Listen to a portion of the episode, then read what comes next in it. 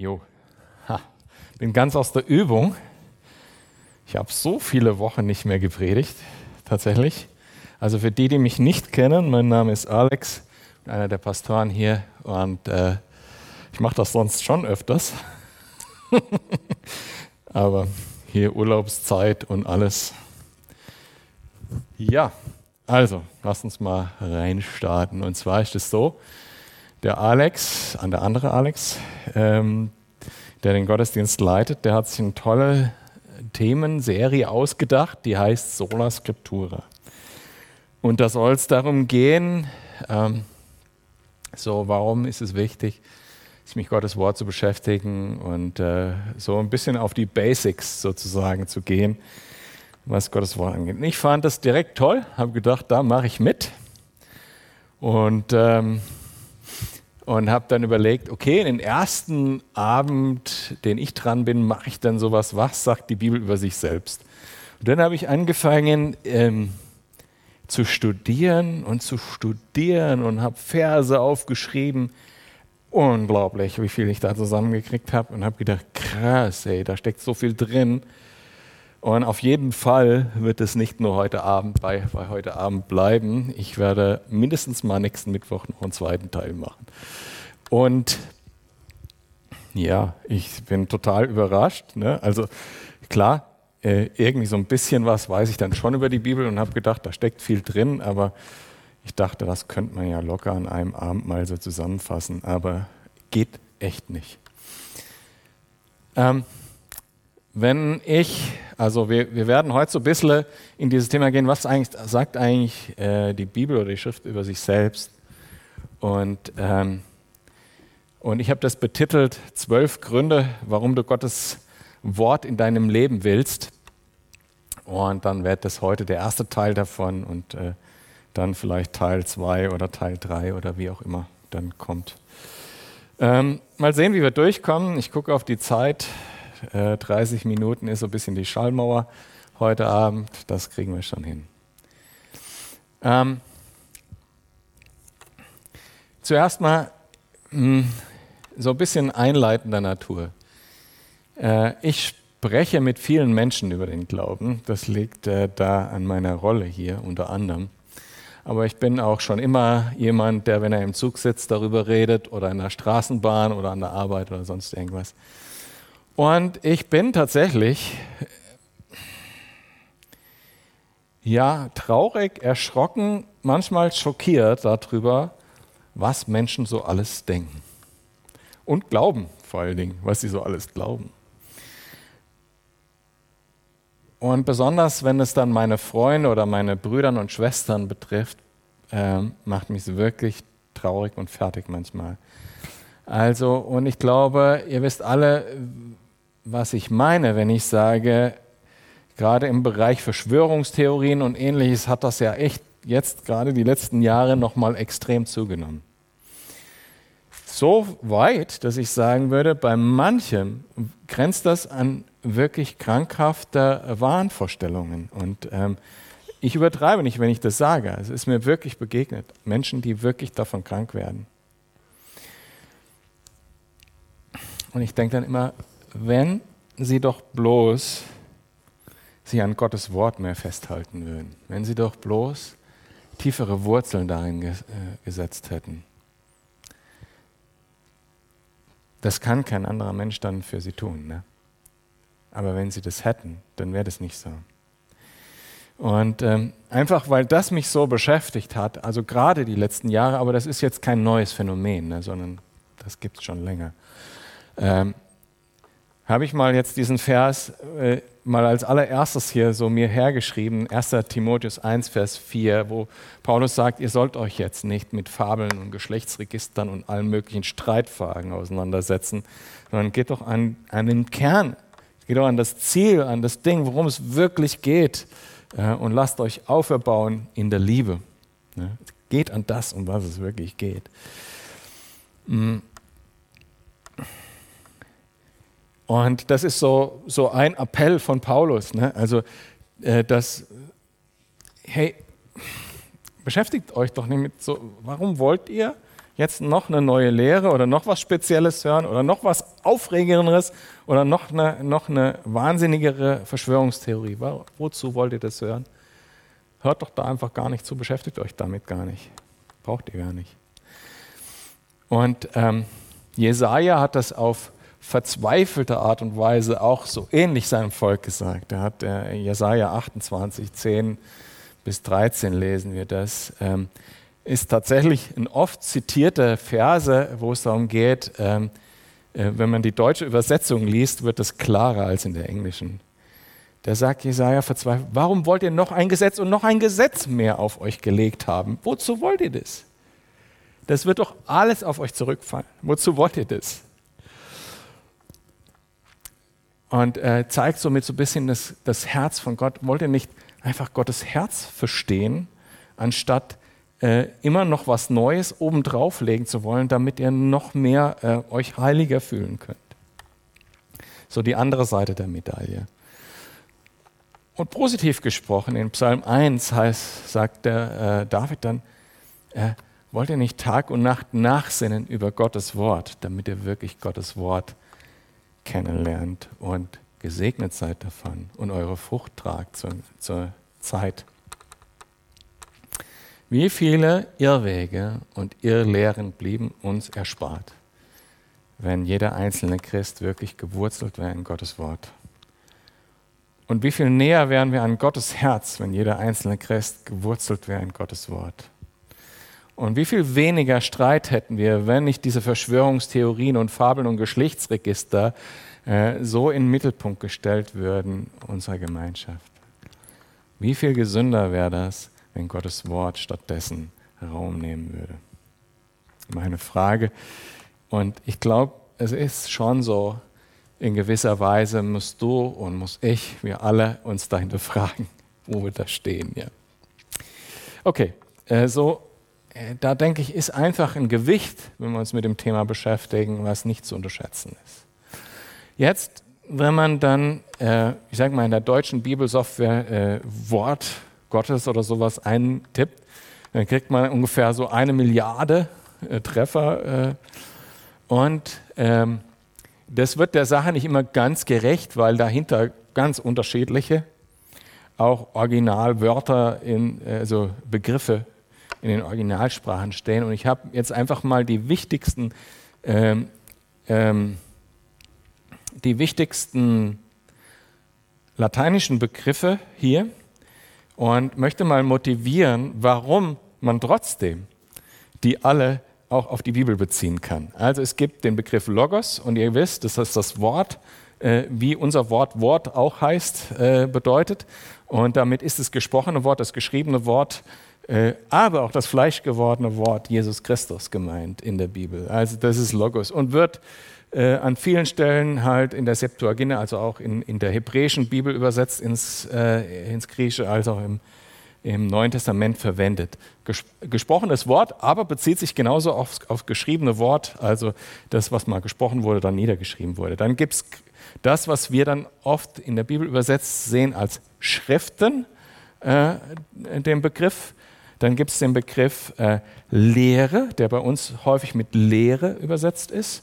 Und es gibt den Begriff, der oft mit Prophetie übersetzt ist. Und es gibt den Begriff, der mit lebendiges Wort oder mächtiges Wort oder so übersetzt wird, Rema. Und das sind alles Begriffe, die eigentlich dasselbe Ding bezeichnen. Ne? Nämlich bezeichnen, wenn Gott was sagt, dann bedeutet es irgendwas. Ja? Und dann wird da was dazu gesagt. Ganz viele dieser Worte, egal wie sie jetzt im Originaltext sind, welche, welche, äh, welches Detail mit dem Wort noch ausgedrückt werden soll, bezieht sich aber auch auf die Bibel. Weil diese Worte, die mal gesagt wurden von einem Propheten, wurden dann niedergeschrieben im Wort Gottes. Ne? So, und äh, das wollte ich mal motivieren. Ähm, müssen wir vielleicht nicht ganz so intensiv, aber ich lese mal 2. Petrus Kapitel 1 ab Vers 20 vor. Das muss ich leider alles immer aufschlagen. Ähm, ähm, Dabei sollt ihr vor allem erkennen, dass keine Weissagung der Schrift von eigenmächtiger Deutung ist. Denn niemals wurde eine Weissagung menschlichen Willens hervorgebracht, sondern vom Heiligen Geist getrieben haben die heiligen Menschen Gottes geredet. Und hier kommen fast alle diese, Be also viele dieser Begriffe auf einmal vor in einem, in, in zwei Versen sozusagen. Und äh, es wird noch was anderes äh, Wichtiges gesagt. Die Schrift ist nicht, dass man sie einfach mit ihr rumspielt ja, und äh, eigenmächtig deutet, sondern ähm, äh, man muss sie geistlich lesen und muss sie auch sich der Autorität dieser Worte auch beugen. Anderes Thema. Hier wollte ich euch nur zeigen, dass bei diesen verschiedenen Worten, die hier drin sind, Weissagung, Schrift äh, und so weiter, halt diese verschiedenen Begriffe äh, vorkommen, die ich vorher gewa gewandt habe, und sie beziehen sich alle auf die Bibel. Und genauso ist es auch in, ähm, in ähm, Ah, muss mich hier gerade sortieren nochmal. Ähm, in Römer 15, dass die Schriften zur Lehre gut sind. Da ist dann äh, Lehre und Schrift kommt davor. Und, ähm, und dann wollte ich euch noch äh, einfach, das sind jetzt so die Disclaimers. Ne? Also, was meine ich mit Schrift? Eben diese verschiedenen Worte, die in der Bibel stehen. Und jetzt ist die Frage, wenn die Schrift gesagt haben, also die Schriften und meinten damit heilige Schriften, wichtige Schriften, die von Gott direkt kommen, haben die dann das Alte Testament oder die Propheten des Alten Testaments gemeint oder nur Mose. Und da gibt es eine ganz interessante Stelle bei 2. Petrus, wo klar wird, dass Petrus, also der Apostel äh, Petrus, der Jünger Petrus, der mit Jesus unterwegs war, auch die Schriften von Paulus als heilige Schriften einordnet. Wenn ihr mögt, können wir das lesen und vielleicht machen wir es nicht, um uns die Zeit zu sparen. Jedenfalls sagt Petrus da, ja, Paulus ist ab und zu mal schwer zu verstehen, wie andere heilige Schriften auch. Und ordnet somit die, die, die Briefe von Paulus als heilige Schriften ein. Äh, deshalb, äh, wenn wir von Schrift reden, reden wir von dem, was wir da als äh, heute Bibel ähm, vorfinden. Und über das, was die, diese Worte über sich selbst sagen, wollen wir mal ein bisschen Überblick gewinnen heute. Eben ein paar von den Gründen, von den zwölf, warum du das in deinem Leben haben willst. Und der erste Grund, in den steige ich mal ein mit der Frage, woher weißt du eigentlich, dass du errettet bist?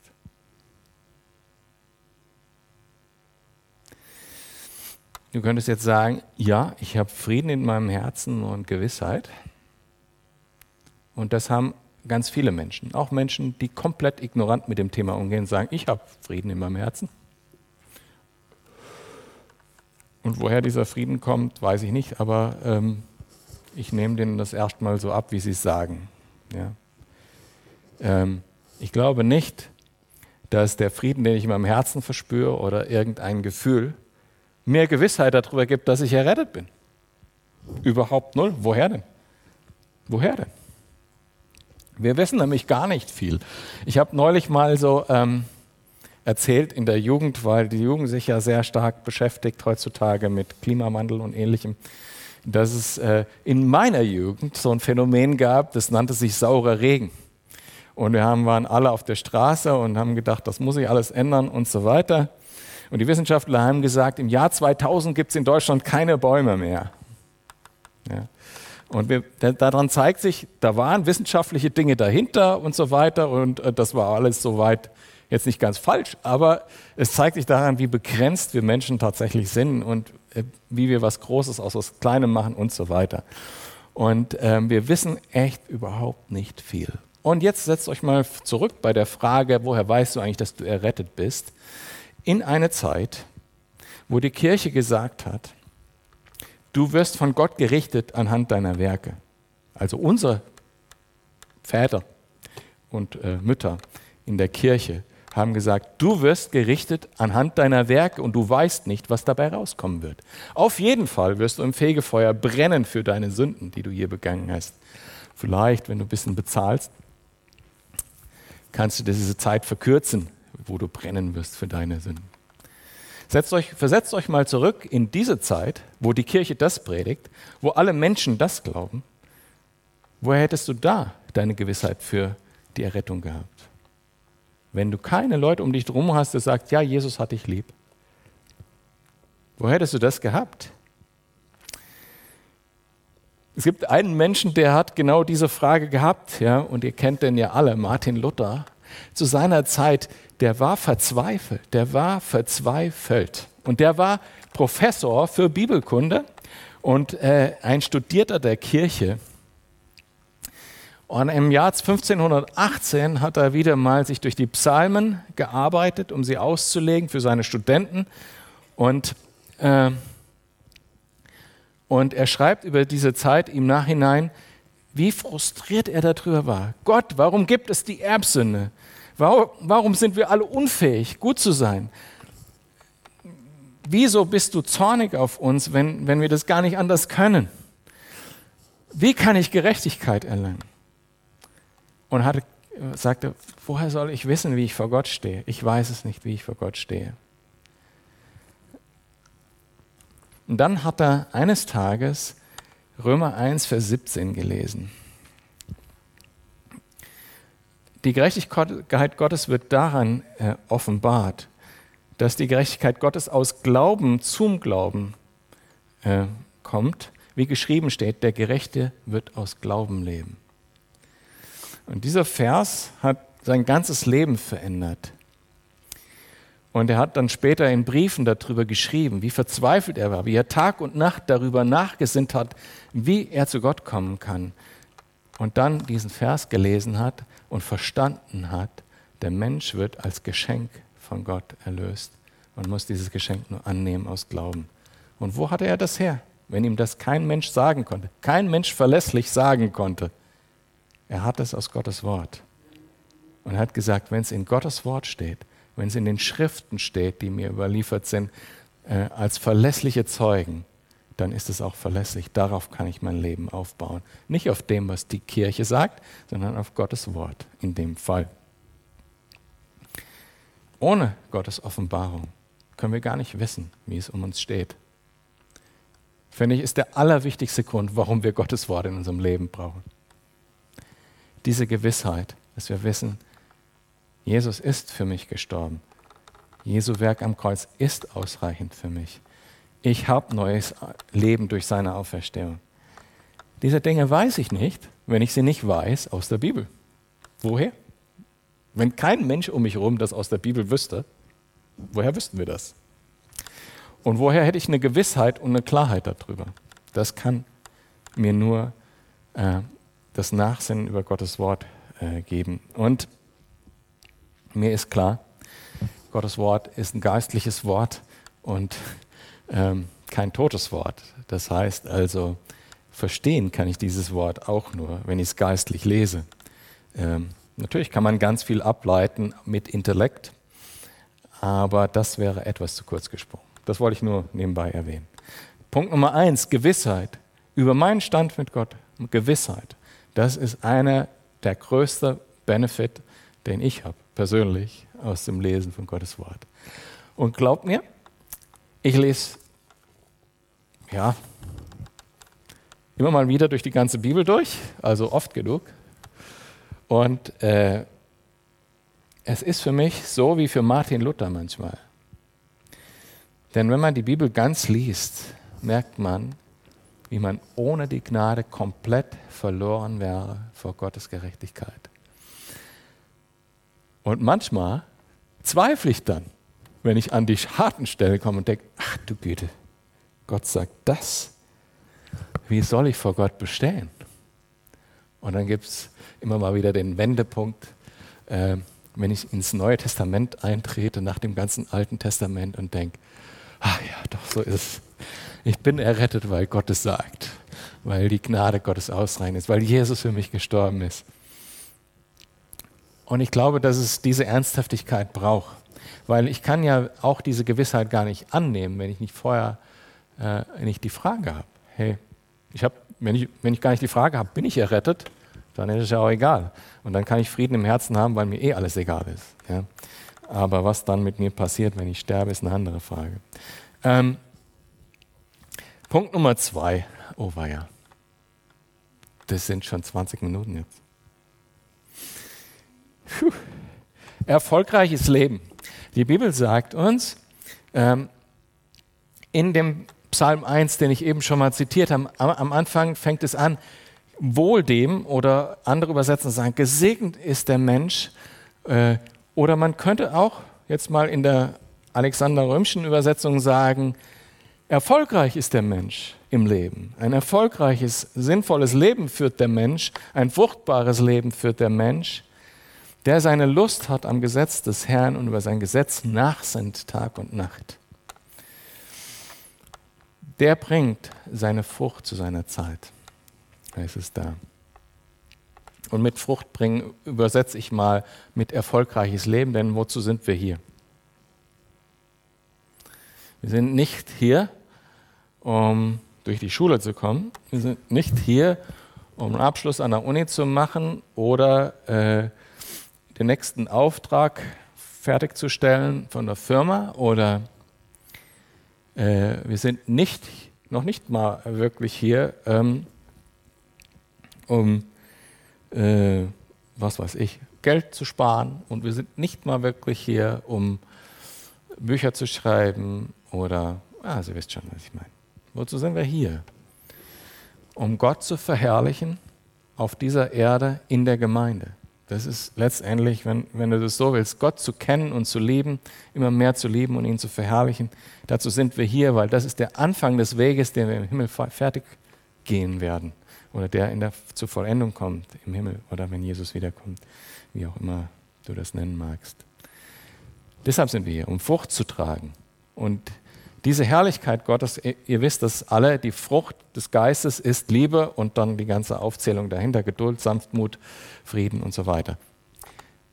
Dazu sind wir hier. Und erfolgreiches Leben ist ein Leben, was diese Frucht zeigt. Und das heißt es hier, Gesegnet und erfolgreich in diesen Dingen ist der Mensch, der über Gottes Wort nachdenkt, Tag und Nacht. Und der seine Freude dran hat. Nicht der sagt, ah, ich darf nicht das und das tun, äh, sondern der sagt, hey, ich darf das und das tun. Einfach der einfach seine Freude dran hat. Und der weiß, das ist gut. Was Gott sagt, ist einfach gut. Ich weiß es gar nicht besser. Und Gott weiß auch, was wichtiger ist als das andere. Das weiß ich gar nicht besser. Ich freue mich, dass ich das weiß von Gott, dass ich das da lesen kann. Und ich sag mal, wer das schon mal gemacht hat, die Sprüche, die enthalten wahnsinnig viel Lebensweisheit. Ne? Allein mit dem Buch könnte man schon den, diese Verse begründen, die ich da gerade äh, aus dem Psalm 1 gelesen habe. Ähm, der, wer seine Freude hat an Gottes Wort, der hat ein erfolgreiches Leben. Also es war Punkt Nummer zwei. Punkt Nummer eins war also Gewissheit, dass ich errettet bin. Punkt Nummer zwei oder über meinen Stand mit Gott allgemein. Punkt Nummer zwei, das ist ein erfolgreiches Leben. Aus, aus Gottes Wort, Freude an Gottes Wort gibt ein erfolgreiches Leben. Äh, Punkt Nummer drei, achso, dazu wollte ich noch sagen, und das meine ich schon auch noch ein bisschen weiter. Ich glaube, dass es auch in anderer Hinsicht erfolgreich ist, das Leben, was man dann hat.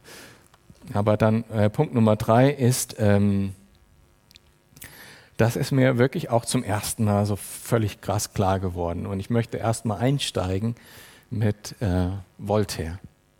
Voltaire äh, hat in seiner Lebenszeit, also Philosoph kennt ihr vielleicht, äh, der hat in seiner Lebenszeit äh, Folgendes gesagt. Ich habe extra nochmal, bei solchen Dingen äh, könnt ihr euch darauf verlassen dass wenn ich sage, er hat das gesagt, dass ich nicht nur von irgendwelchen Predigern das abgehört habe und übernommen habe, sondern dann recherchiere ich, ob das wirklich stimmt.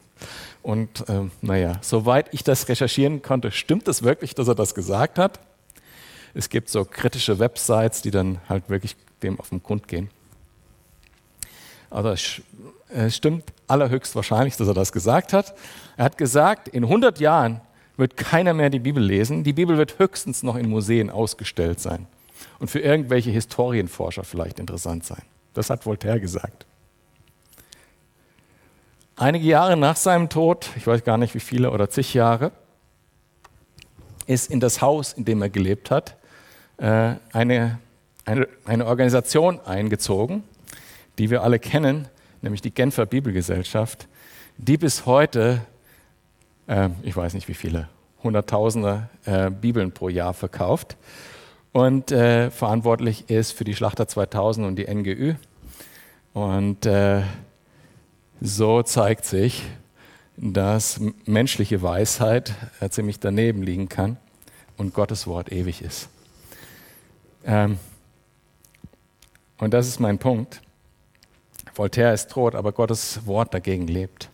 Und mein Punkt ist, äh, Himmel und Erde werden vergehen, sagt Matthäus, in, äh, sagt Jesus in Matthäus 24. Himmel und Erde werden vergehen, aber meine Worte nicht, werden nicht vergehen. Und ich habe meinen Punkt übertitelt mit Gottes Wort ist anfassbare Ewigkeit. Und das ist was Besonderes, wenn wir darüber mal nachdenken. Wenn wir darüber mal nachdenken. So wie Jesus auf der Erde war, der ewige Gott, und man die Jünger ihn anfassen konnten, worum ich sie irgendwie ein bisschen beneide, ehrlich gesagt. Ähm, aber so genau so können wir Gottes Wort anfassen. Es ist real in unserem Leben, es ist einfach da. So wie äh, die Stühle hier im Kinosaal. Das ist anfassbare Ewigkeit. Das ist was Einmaliges. Ja. Alles vergeht. Ja. Äh, wir haben zu Hause einen relativ kleinen Kühlschrank und äh, wir sind äh, äh, sechs Personen äh, Haushalt und wenn wir Gäste da haben, manchmal mehr. Und äh, ihr nicht einkaufen gehe und kaufe irgendwas, was ich besonders mag, ein besonderer Brie-Käse, dann wird das alles eingeräumt und geschoben, dass auch alles reingeht. Und irgendwann landet mein schöner Brie-Käse ganz hinten im Kühlschrank und ich sehe nicht mehr und nach zwei Wochen taucht er auf. Dann weiß ich, dass das stimmt, alles vergeht. Ja, alles vergeht. Alles ist der Vergänglichkeit ausgeliefert in dieser Welt. Alles. Wir, ja, wenn ich ein, heute ein iPhone kaufe für 1000 Euro, dann ist das in einem Jahr nicht mehr cool. Alles vergeht in dieser Welt. Aber Gottes Wort bleibt ewig. Gottes Wort bleibt ewig. Jedes einzelne Wort, was er gesagt hat, dazu steht er bis zum Ende der Zeit. Es bleibt ewig. Unumstößlich, ewig. Und diese Berührung mit der Ewigkeit, das ist eine tiefe Sehnsucht von uns Menschen. Und ähm, führt auch zu allem möglichen Suchen von Menschen an vielen Stellen. Dabei ist ewige Wahrheit und Weisheit und der ewige Gott in diesem Wort, was wir anfassen können, was wir in Händen halten können, was wir lesen können jederzeit, verfügbar für uns. Finde ich eine total krasse Geschichte.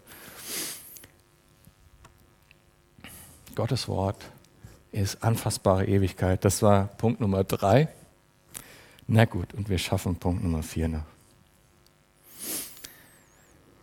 Und das finde ich äh, adressiert äh, das Thema, was ich äh, eingangs erwähnt habe. Punkt Nummer vier ist, es führt zu einem gesunden Glauben. Also wenn ich über Gottes Wort nachsinne, darin gewurzelt bin, dann dann wächst in mir ein gesunder Glaube. Überhaupt wächst Glaube, wie wir wissen, überhaupt nur aus dem Wort. Äh, also gibt es den Vers, äh, äh, der Glaube kommt aus dem Wort Gottes, aus dem Hören, nämlich aus dem Hören des Wortes Gottes. Aber ich möchte euch Titus Kapitel 1, Vers 9 und 13 mal vorlesen.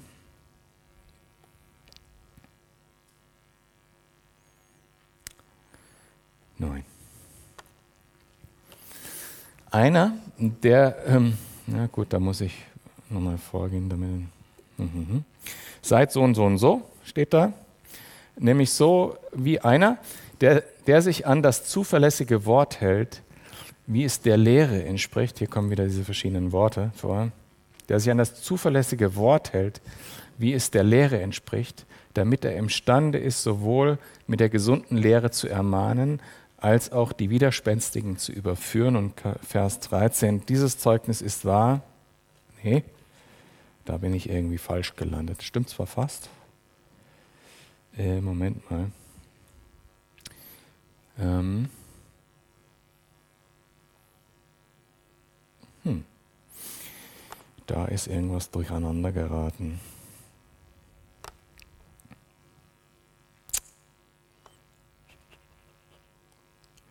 Jedenfalls dann, Vers 13, genau, dieses Zeugnis ist wahr, aus diesem Grund weise sie streng zurecht, eben in dieser Lehre und im Wort Gottes, damit sie gesund seien im Glauben. Also das war mein Punkt. Aus dem Wort Gottes kommt ein gesunder Glaube. Also es gibt so etwas, um das mal umzudrehen, wie ein kranker Glaube. Das habe ich am Anfang gemeint, ja, wie viele Menschen tatsächlich fehlorientiert sind ja, und ähm, dadurch richtige Schwierigkeiten kriegen. Also sie steigern sich in Themen hinein und das kann noch körperlich, geist, äh, psychologisch vielleicht äh, gesund sein, äh, aber schon vom Glauben her nicht mehr gesund. Und wenn es noch einen Schritt weiter geht, kann es tatsächlich eben zu Wahnvorstellungen und so weiter führen. Ich glaube, der Glaube kann krank sein, der kann schiefgelagert sein, der kann Gott nicht wirklich kennen, auch wenn er dann vielleicht gerade noch errettender Glaube ist, ne, kann er trotzdem to total schieflegen und nicht gesund sein.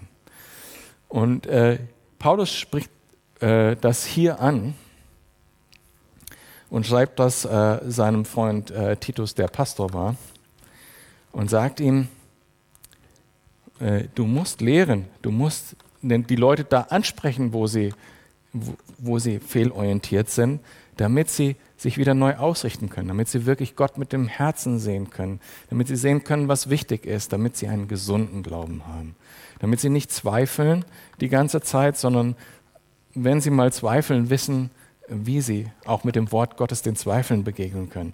Wenn sie mal ähm, wenn sie mal mit irgendwas konfrontiert werden aus der Welt oder von anderen Christen, dass sie sagen können, nee, das glaube ich nicht, ja, sondern im Gotteswort steht das und das damit wir einen gesunden Glauben haben, einen starken Glauben, der auch den Widerständen, die es gibt, begegnen kann.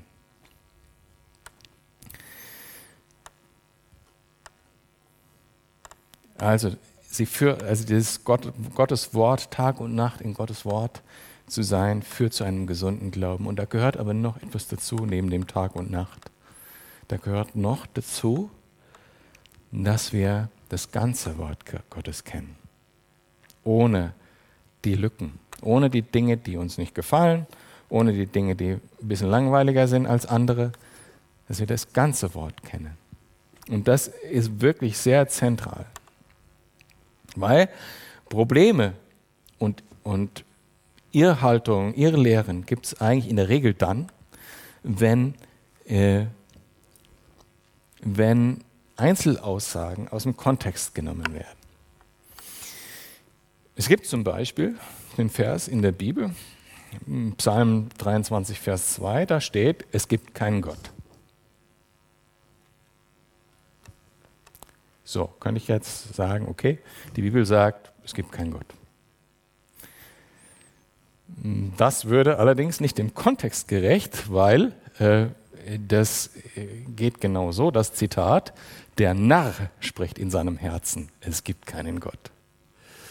Und da kommt, das, damit will ich illustrieren, wie krass eigentlich man Dinge verdrehen kann, wenn man den Kontext weglässt.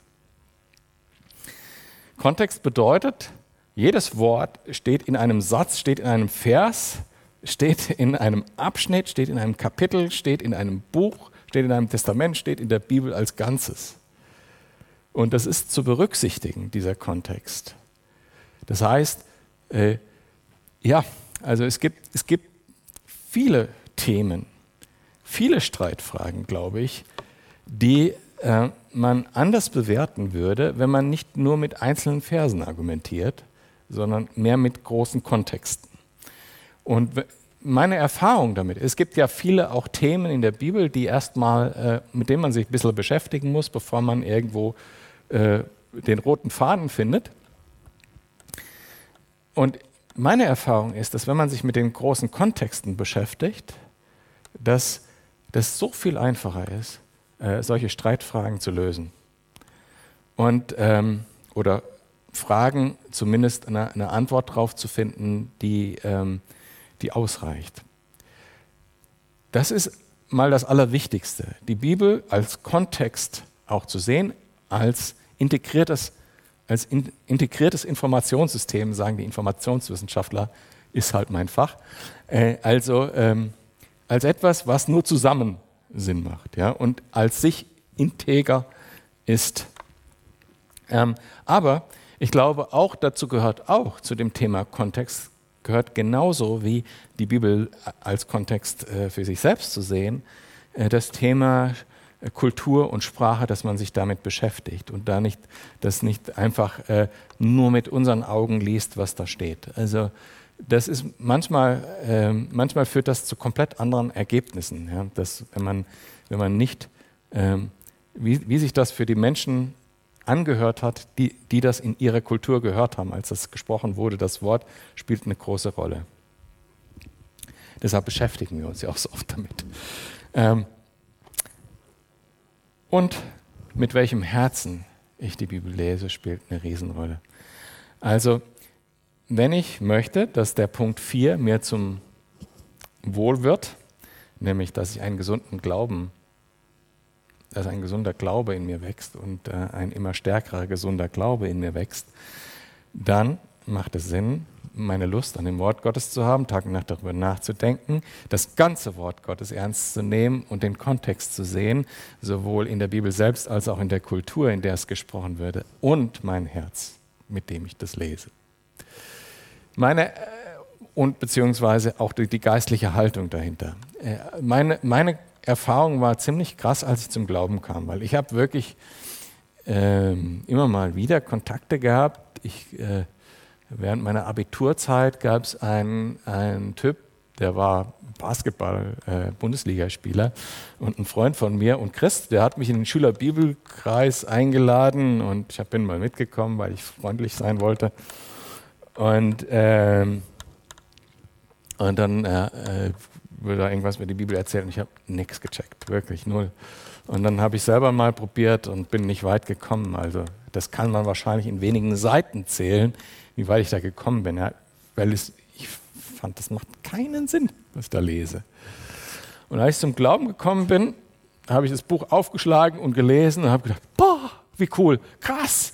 Ja, und äh, äh so äh, einfach, das ist ein geistliches Buch und und die, die, die Inhalte sind auch geistlich. Das heißt, ohne einen Anfangsglauben, der, den ich wiederum brauche, um das zu lesen, ohne einen Kontakt zu Gott, ohne die Demut, was, die ich dann hatte, vor dem Bibellesen zu sagen, Gott, erklär mir das, was da steht, damit ich dich verstehe, ja, damit ich dich besser lieben kann.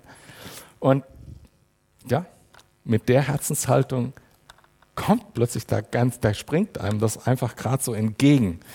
Und ähm, für mich war das einfach so dieser krasse Unterschied zwischen vorher und nachher, der äh, mir das halt so präsent macht bis heute, wie, äh, was das für ein, ein, eine geistliche Realität ist hinter Gottes Wort. Gut, das haben wir nur vier Punkte geschafft, aber äh, ich fasse sie nochmal kurz zusammen. Woher weißt du, dass du errettet bist? wenn du nicht Gottes Wort hast, das dir klare Zusagen machst und du sagst, darauf kann ich mein Leben aufbauen. Du hast Gewissheit aus Gottes Wort. Punkt Nummer zwei, äh, wer sich an Gottes Wort ausrichtet, hat ein erfolgreiches Leben in Bezug auf Frucht, auch geistlich, aber auch darüber hinaus. Auch in dieser Welt vor Gott und vor den Menschen heißt es da, äh, geehrt werden. Da steht irgendwo in den Sprüchen Kapitel 3 oder sowas. Äh, wer sich nach Gottes Wort richtet, nach, den, äh, nach der Weisheit Gottes richtet. Dann Punkt Nummer drei, Gottes Wort ist anfassbare Ewigkeit, ist ein Kontakt in die Ewigkeit. Und Punkt Nummer vier war, führt zu einem gesunden Glauben. Ähm, die vier Gründe wären schon genug, aber wie gesagt, ich habe eigentlich dann, wenn ich vier Punkte pro Abend schaffe, könnte ich noch vier Mittwoche machen. Ich reduziere es auf zwölf, dann sind es nur drei. Oder beim nächsten Mal mache ich mehr Punkte. Vater im Himmel, ich danke dir, dass dein Wort niemals leer zurückkommt, dass es ewig ist, dass es deine Zusagen so verlässlich sind äh, wie nichts Vergleichbares. Dass dein Wort Leben ist und da, wo dein Wort gesprochen ist, Leben kommt, selbst in den Tod, selbst in Krankheit hinein.